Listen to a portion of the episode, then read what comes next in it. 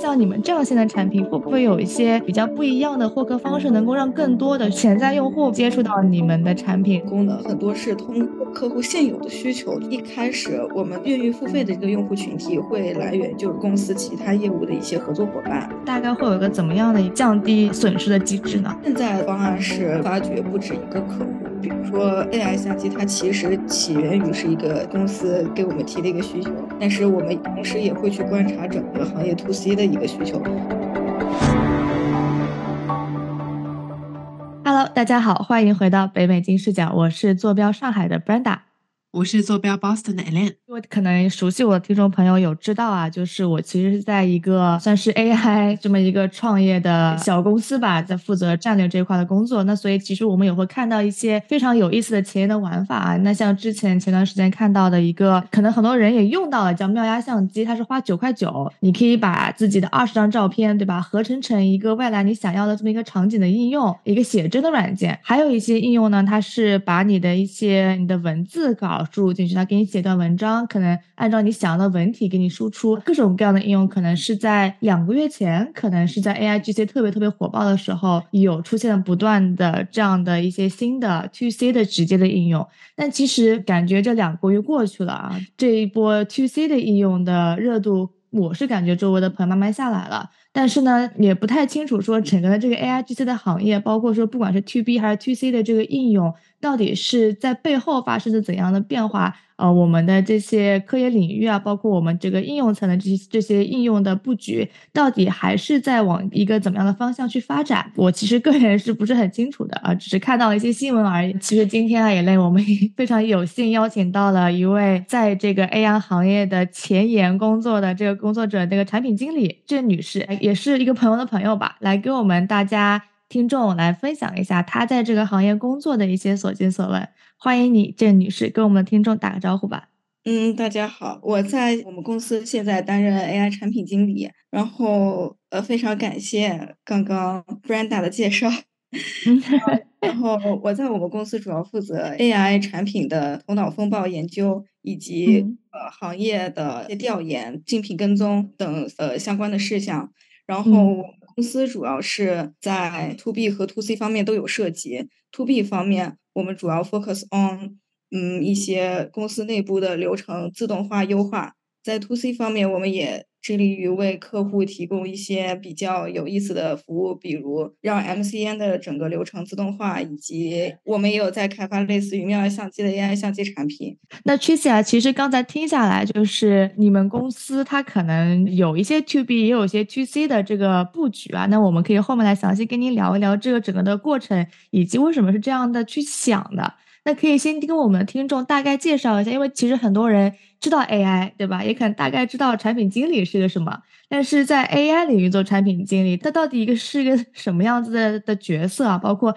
嗯，它和一般的产品经理会有一些什么样的区别？这个可以给我们普及一下吗？嗯，好的，了解。嗯，呃，我我个人感觉下来，AI 跟 AI 产品经理跟普通产品经理最大区别就是 AI 产品经理它处在一个非常。快速科技科科技快速迭代的一个过程当中，所以你需要呃无时无刻一直在接收和学习新的技术以及最新前沿的精品公司的一些动态。因为特别是这几个月，可能两三天一个产品就进行了一个更新迭代，一个新的功能或者说一个非常底层的算法。它就有了一个更新，然后为了把这些不管是底层算法还是去完善自己的产品，我们都需要对整个行业进行一个非常实时的跟进，并且与嗯普通的比如说互联网产品经理相比，我们可能需要更多的一些科科技背景，这样才能在比如说定一些流程的指标以及算法的选择上面会达到一个更好的效果。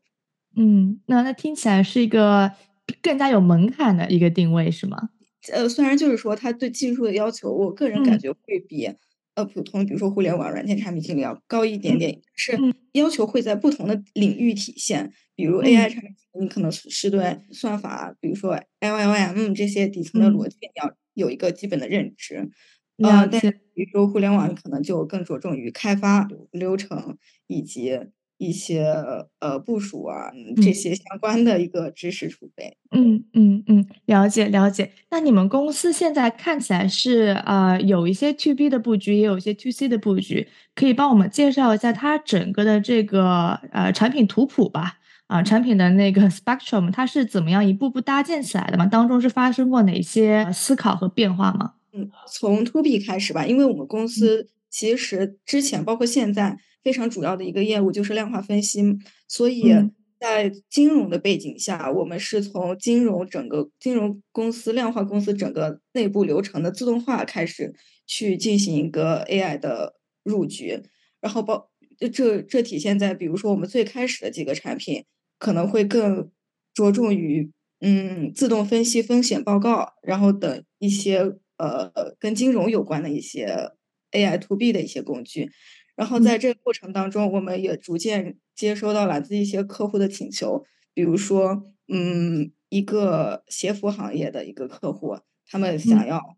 对 AI 自动生成，嗯，自媒体上面的一些 post，然后他们就，嗯，在技术上面对我们有一个需求，就问我，就跟我们进行沟通，然后在这个基础上，我们就一步一步从 to B，然后同时举到 to C 的方面。再包括后来到 AI 相机以及 AI MCN，它都是一个在后期我们在 To C 方面进行的一个整体的布局。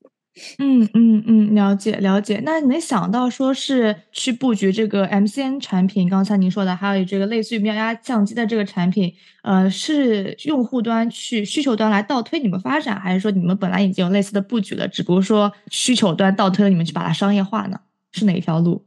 比如说，对于 AI MCN 这个产品，因为我们一开始看到的机会是出海的一个机会，因为现在包括国内经济，大家的消费需求都不是很高，所以有一个需求，我们发现的有一个需求就是，很多国内的一些 UP 主，他想把一些自己的视频完成一个自动化出海的一个过程，比如说我录制了一个产品的推广。中文的产品推广视频，但是我想把它变成英文，包括解说和字幕，它都都需要变成英文。那我们重新录就需要很长的时间，所以基于这个需求与痛点，我们就提出了 AI MCN 的这个最初的一个框架以及核心功能，然后再之后。我们接收到一些来自企业的需求，比如说一些企业想要完成自动虚拟人播报一些产品的广告介绍等等一些需求，再结合了众多的需求之后，我们融成了 AMCN。它这个产品就支持用户进行一个自动化生成呃自媒体图片、文案以及视频的一个整个。了解了解，听起来有一点点像国外好几个应用的集合啊。我之前可能大概听到过那个 Mind Journey，就是生成图片的那个软件，对吧？然后还有一些呃，也是可能国外就是生成视频的。你们这个应用是不是更更好的一个集成的这么一个终端呢？或者说是应用呢？对，是的，我们的最终的一个目标就是希望能。优化整个视频创作者的一个出海的环境，包括一个自动化的一个流程，就大家都可以通过最短的时间去生成一个他们理想中的视频方案以及文案方案、图片方案。嗯嗯嗯，对，这个非常有意思，因为其实能看到，不管是国内还是国外，能看到陆陆续续有一些呃像你们这样的企业，他们可能之前不是专做 AI GC to C 应用的。那可能是从内部的一些能力外溢，不管是自己做一些 chatbot，还是说像你们说的做一些流程简化的工具，而导致的说，哎，我发现我这个能力可以复用到外面去，再去卖一波钱，大概是这样的一个思路啊。但是呢，大家的其实背景都不太一样。你们会觉得说，你们现在面临的主要的竞争环境是怎么样的？然后面临这样的环境，你们主要的竞争优势？或者说是风险和挑战又是什么呢？呃，我觉得我们现在面临的整个呃竞争环境是从国内的角度来说，是一些比较小的开发者，就是因为特别是比如说影视化一些小说或者影视化一些，把一些视频文本转化成动漫也好，是把？影视剧转化成动漫也好，它整个开发者环境还是集中在个人开发者或者小公司为主。就是没有那种很大的公司去进行布局，当然他们可能现在在做，但是还没有发布出来。然后，所以在现在这个阶段，我认为我们的竞争优势还是处于一个是简化工作流程，因为用户不用去到处搜集各种各样的 AIGC 产品，因为这些 AIGC 产品它并不会上架到 App Store 上，或者说在某一些大众的平台能看到，它基本上还是集中在比如说自己搭建完以后分分享一个百度云盘子链接啊，或者怎么样，就对用户来说是非常麻烦。所以我们希望去通过一个。呃，让用户更容易接触到的一个方式，以及简化用户审核流程，去提供一个竞争的优势。包括在一些细节功能上，比如 AI 相机，我们会更 focus on 来一些 cosplay 二次元的一些领域，然后去逐渐的去从点到面逐渐扩大我们的订阅。嗯，了解。所以我能理解，更多还是从产品力上来去打动我们的终端消费者嘛。嗯？是的，是的，嗯，对，但是其实啊，我不知道你的观察是怎样，包括不知道我们听众朋友有没有了解到，最近这个获客的难度其实是越来越大的，尤其是做软件这一块，而且是前所未有的大，这个获客的成本是越来越高的。那我们不知道说，去像你们这样比较新的产品。呃，像国内可能一些比较成熟的软件，他们现在的获客成本可能是一两年前的可能一点五倍到两倍之间了。但是像你们这样新的产品，会不会有一些比较不一样的获客方式，能够让更多的需要你们的潜在用户吧，就是接触到你们的产品，然后并且愿意去付费呢？嗯，因为我们产品的大部分功能很多是通过客户现有的需求去推出来的。了解。嗯，对，所以一开始我们的。用户付愿意付费的这个用户群体会来源于就是公司其他业务的一些合作伙伴，就他们了解到我们有这块业务，然后对我们提出一个需求，然后这个方案以及产品解决了他们这个需求，他们就会作为我们的第一批用户去支持我们这个。理解，嗯，那所以其实就是一个更多从 To B 的这样一个客户原理，慢慢的去往 To C 去怎么说呢？推广也不是诚心推广嘛，可能做一些影响力的一些，对对对，marketing 之类的。对，嗯，了解了解。那你们会觉得说，刚才其实讲到你们的优势，我觉得特别有意思，就是现在其实还能够说真正的 focus 在自己产品力上的创新的，并且那么有自信的，其实已经很难得。那你们会觉得现在比较大的挑战是什么呢？不管是从整个行业的发展。啊，对吧？我们可以说竞品，可以说一些政策，也可以说一些国内外这个情况。你们会觉得现在挑战和风险是什么呢？我觉得首先面临的挑战就是，嗯，包括现在竞竞争者对象啊，他他们也都在慢慢的发展，而且这个行业迭代速度非常快，非常快。可能有的时候我们还没有开发完一个解决特定需求的功能，啊，竞争者就上了，所以实时跟进。整个行业的进度以及投入多少人力去解决这件事情，然后与资金进行平衡，对我们来说自然是一个非常大的挑战。然后包括国内外最近，比如说芯片行业，我们公司在芯片以及算力上是有几台算力比较好超算，所以在这方面我们也需要在资金以及人力上进行一个平衡。嗯嗯嗯嗯，这个具体资金和人力上进行了平衡，呃，可以举个例子吗？举个小的例子来说，怎样是个不平衡的状态吗？可能帮我们听众去理解一下这个有点互联网内部 jargon 的这个概念。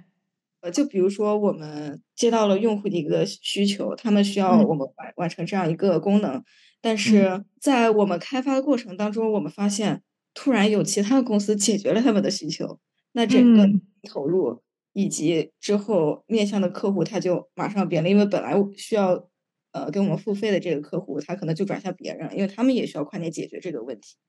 对，所以这就是我们要投入多少的人力进去，这个投入的人力会不会在以后转化为资金，这就是。需要平衡一个点。嗯嗯嗯，那这听起来其实非常难啊，因为各家都在不停的打这个闪电战，然后你可能获得这个所谓的 inside 的那个 info 也是有限的，或者说是没有来得及这么快去跟上的，更可能是别人已经发布的东西，我们可能作为竞对家才会知道这件事儿啊。那这种情况你们会怎么应对？大概会有个怎么样的一个 tracking 的机制，或者说是一个降低呃损失的机制呢？呃，我们现在的方案是，比如说发掘不止一个客户，不不止一个一个愿意为我们这个产品付费的客户群体。嗯，比如说 AI 相机它其实起源于是一个，也是一个公司给我们提的一个需求，但是我们同时也会去观察整个行业 to C 的一个需求。呃，比如说现在那个呃主要专注于的领域是 cosplay，然后这样子的话，它就会即使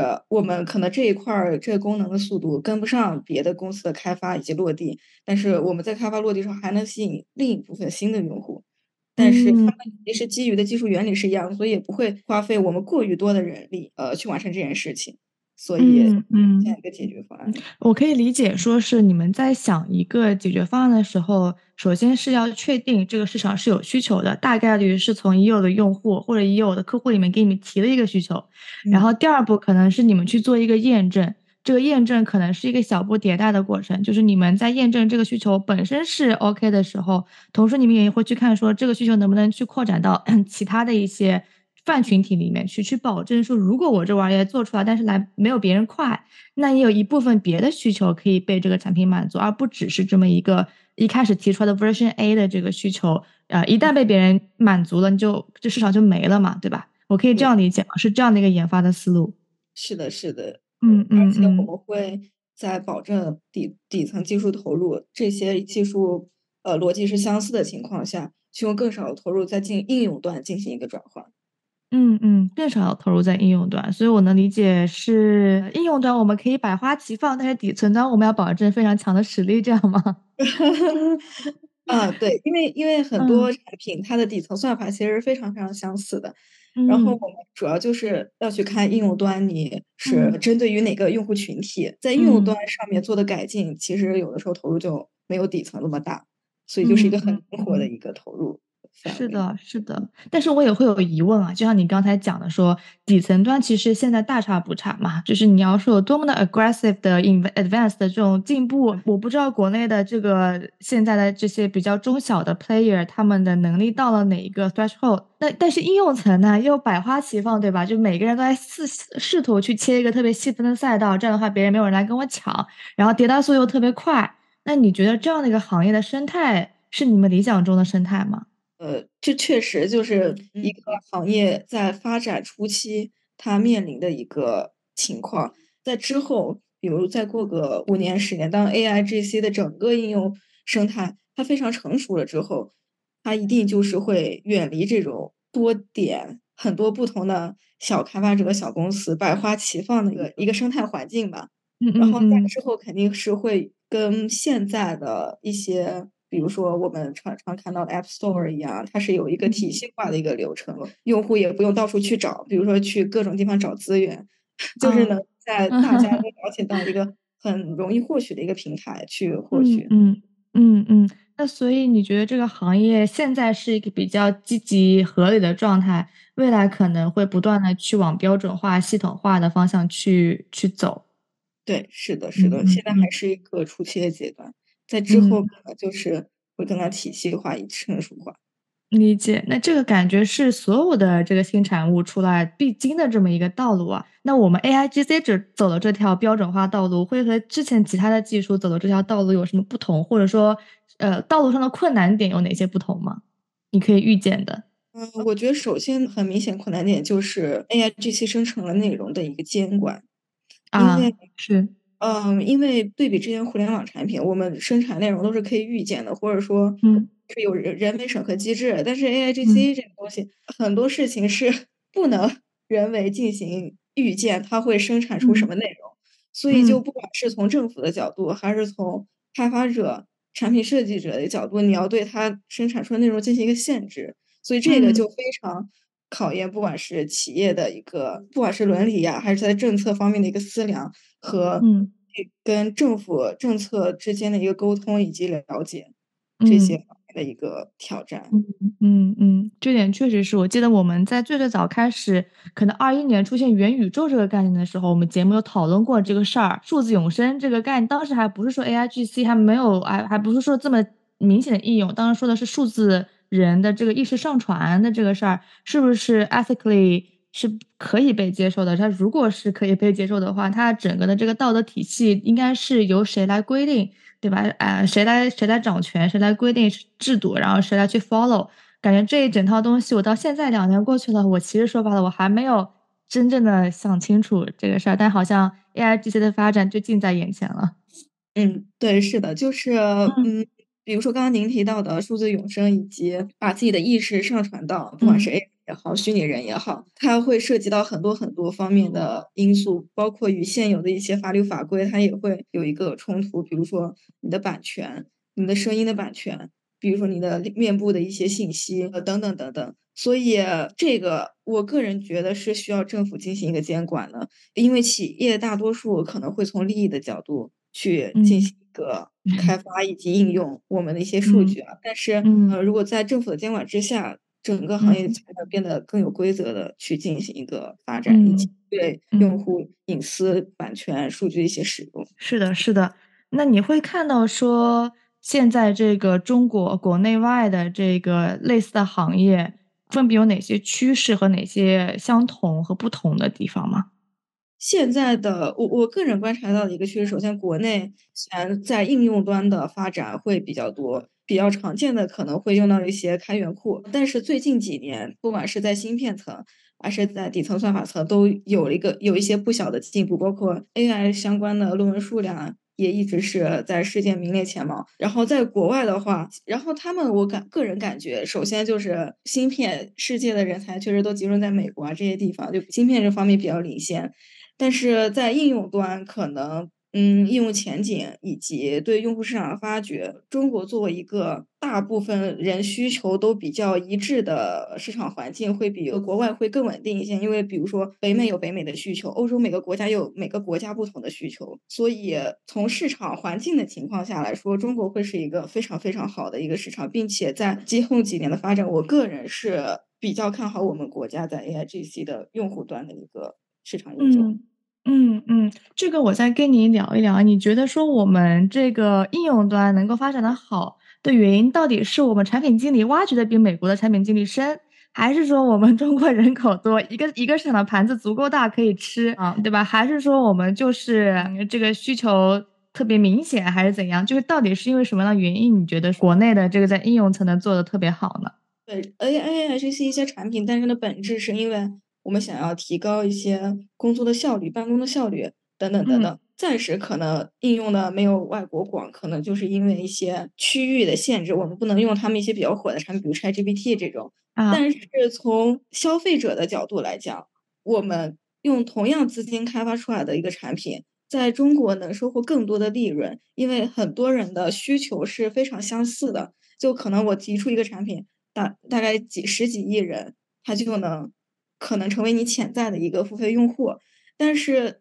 如果面当面向外国的时候，可能欧洲每个国家它每个国家都有不同的需求，但是北美也有北美的需求，所以在投入同样的资金的情况下，你能收获的利润是有区别的。当你面向不同的消费市场的时候，虽然刚才听您讲啊，那个我们这个 底层的应用。国内还没有那么的扎实啊，底层的那个建设，但是应用层我们因为这个需求比较集中，然后量也人口的基数也比较大啊，等等因素吧，我会让我们这个整个的 ROI 的效率会更高一些。那除此之外，你还觉得说未来有哪些趋势吗？从国内角度，我个人认为未来的一些 AIGC 可能会跟国企或者说跟政府进行一个联合，因为这个行业。需要的监管会比其他行业多的很多，所以从我们国家的性质而言，我个人认为未来的 AI GC 会更加集中化，并且国有化，也不算国有化，就是要与政府进行一个紧密的连接。嗯嗯，了解了解。那具体在应用层的细分的方面，你会觉得有哪些新的领域是还没有被大部分人探索到的蓝海吗？或者小蓝海吗？我个人认为，可能与一些特定的产业的细分需求进行一个结合，比如跟量化金融的一些非常非常细的需求，可能只有呃有相似背景的公司或者说个人才会对其。挖掘，但是有的时候挖掘出来，你确实就是能给公司的整个效率以及成本进行一个非常大的转变。嗯，对这一块我们打个预告啊，下期节目我们会专门，呃，主要那个也累来多问一些您这个关于量化金融和你们这一块应用的一些结合。那除了这个量化金融这一块，你们已经在做的，有没有看到，或者你在平时在做那个竞品竞品追踪和行业追追踪的时候，看到的一些比较有趣的应用案例呢？嗯，比如 AI 视频生成吧，因为 AI 视频生成现在比较火的是 Gen to Runway 下面的一个产品，然后，呃，我现在有看到很多公司在。试着用 AIGC 的生成视频的一个技术进行广告的生成等等等，但是因为现在这个 AI 生成视频的整个技术也处于发展中，可能比如说现在一段视频最长只能生成十几秒、二十几秒，但是在未来，当它能支持更长或者更精准的视频生成的时候，在这个行业的特别是自媒体啊，或者说广告等等等等跟视频有关的行业。在对比人力成本优势非常明显的情况下，可能很多公司会去采用一些 AI 的解决方案。是的，我其实已经看到有一些这个主播，呃，或者大的主播，就他们在尝试上一些虚拟的主播，其实根本看不出来。我说白了，就是还挺像的。那所以说这一块的未来的应用，其实我们也拭目以待。当然，我也会觉得说，有可能会对我们现在的主播行业是一个冲击。但这个冲击在哪个行业不是呢？对吧？其实对我们不管是做那个企业分析的、企业战略的，还是做数据分析，其实都是一个很大的冲击。AI 这个事儿本身，它一定是一个双面利刃。那最后一类，你还有什么想要跟这个嘉宾再来请教、再来请教的和疑问的吗？我其实有一个问题很好奇啊，就是啊，其实我觉得国内 AI 的发展比国外来讲，应用领域还是迅猛很多的，就是个落地的方向很广。那作为一个产品经理，你觉得有什么样的能力才能够凸显自己在这个中国能够更好的生存下去呢？对，因为之前有很多 AI 的这个公司嘛兴起的。我理解 e l e n 你是不是更好奇的事情是说，既然这个行业这么火，那我们相信未来有很多岗位会出现，那怎么样能够提前把自己能力给夯实了，以以帮助自己以后可以拿到这样的岗位？想请我们郑老师给我们一些提点，是这样吗？嗯，是的，而且我觉得产品经理这个还跟中国的这个 AI 发展的情况有关系嘛，所以就挺好奇的。对，我确认一下，是从公司的角度，还是从产品经理这个岗位的角度呢？从岗位角度，就说白了，谁怎么样的人未来能成为一个优秀的 AI 产品经理，他得有什么样的能力的维度啊？首先，第一点，我觉得就是对新知识进进行持续学习。不管是对国内行业以及落地应用的一些追踪，以及外国的一些算法领域的新的产品以及技术方向的一个追踪，都是我们需要日常在做的一些工作。然后除此之外，包括我们最好还是要对底层的一些算法逻辑以及不同的模型，它会在怎样的条件下达到更好的应用进行一个了解。就就也说白，就是要有最好是有技术背景的一个支撑。然后除此之外，培养一些行业洞察能力以及想象能力，因为这个行业毕竟是在发展的初期，有很多应用和商商业机会是没有被发掘出来的。如果能非常好的洞察到一些潜在的没有人踏足的商业领域的话，不管不管是产品经理这个能力的提升，还是说对公司都是必不可少一个贡献。嗯，了解。那我听下来其实是很难的，因为这个人他首先要务实，他得真的知道这些技术的背景底层的逻辑，对吧？他得知道这些实在的东西，同时他得还得浪漫，他得有想象力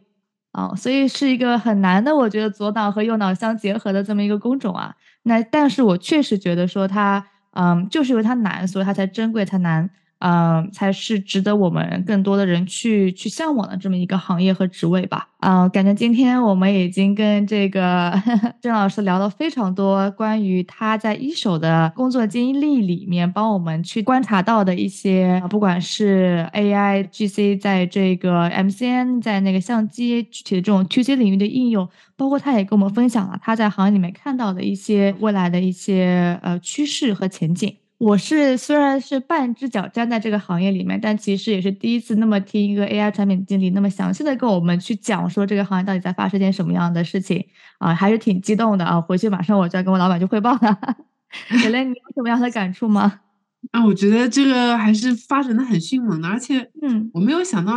做的居然是 cosplay 这种方向，我没有想过，但是觉得很有趣，可能而且真的是 Taylor 这个中国的这个 market，其实在美国二次元也是挺火的，就是各种漫展啊，不知道，就是美国人也很喜欢这种漫画呀、动漫呀这种这种东西，就是，所以我觉得还是啊很期待的吧，嗯，对这个未来，是的，是的。对我还是很羡慕郑老师这份工作的，感觉永远是特别前沿的，你知道吗？就每天在看这些东西啊，然后一定要了解特别特别牛的东西啊，才能让自己这份工作的活力不断的去焕发。啊，那我们在羡慕郑老师的同时，也同时帮我们 郑老师的这个。呃，产品包括他们的公司和团队去打个小广告吧。就是如果有我们听众朋友当中听到了我们这次关于这个 MCN 自动化呀、虚拟人啊、播报产品、影视剧、动漫化解说等等这方面的一些应用感兴趣的话，也可以来跟我们联系啊，我们会帮您去更多的去了解这个应用的具体的操作，好吧？嗯，那我们今天节目就到这边结束了。那再次感谢郑老师的时间，跟我们的听众 say goodbye 吧。谢谢大家，大家再见。好，拜拜。